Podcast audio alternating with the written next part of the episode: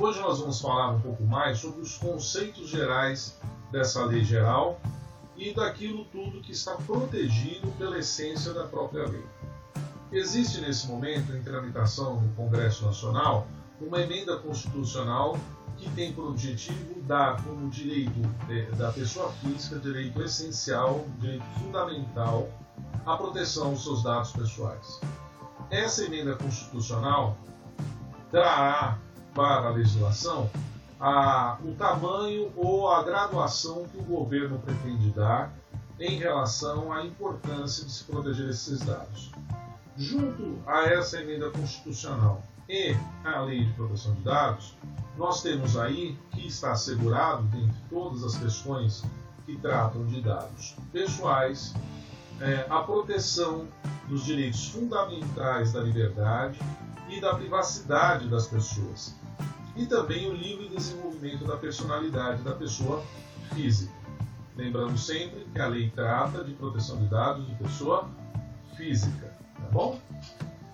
E aí o que, que traz de conceito nessa lei? Então ele fala que dado pessoal é uma informação relacionada à pessoa natural, à pessoa física, que pode ser identificada ou identificável. Né? Então, por exemplo, é, são dados que fazem com que, através é, você tendo acesso a eles, você saiba claramente de quem se trata e de quem é, está relacionado com isso.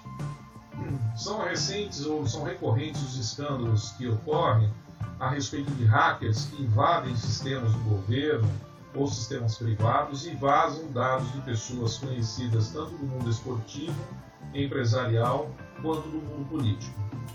Portanto, você provavelmente a essa altura já deve ter ouvido a respeito de informações, ainda que é, provocada pelos hackers, né, ou produzida por eles, de pessoas que adentraram com pedidos de benefício previdenciário sem ter direito, ou coisas desse tipo, porque tinham os dados dessas figuras públicas.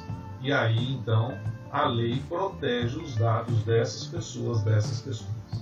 Então, a proteção dos dados individuais, claro, como nome, endereço, CPF, que é o número hoje tratado como essencial pelo governo federal para a identificação das pessoas físicas, é sim um número importante, são dados que têm que ser muito bem cuidados.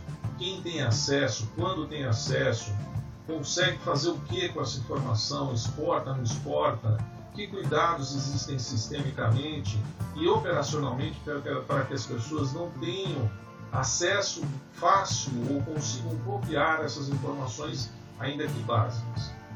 Mas existe um outro grupo de informações pessoais consideradas sensíveis pela legislação, que é a LGPD, que também protege ou aumenta o grau de proteção em relação a essas informações. Então, assim, de maneira bem sucinta, como a nossa conversa aqui é rápida, é, informações que digam respeito à informação biométrica, à orientação sexual, à orientação filosófica, à orientação é, religiosa, é, dados genéticos, dados de saúde, filiação sindical, é, dados relacionados à origem racial da pessoa, opiniões políticas, opção por essa ou aquela linha política, todas essas informações que eu estou citando aqui, elas são consideradas dados sensíveis, porque são dados que expõem a pessoa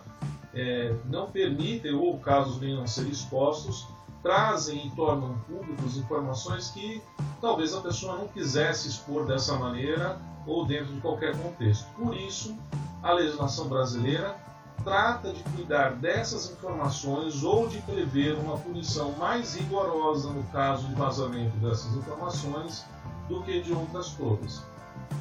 Por isso, é importante que as empresas adotem práticas preventivas e medidas é, sistemáticas e operacionais para evitar que vazamentos ocorram, que dados cheguem em mãos de pessoas que não estão autorizadas e mais do que isso, além de ter acesso ao dado, a pessoa não pode, por exemplo, conseguir copiar esse dado ou levar esse dado para fora.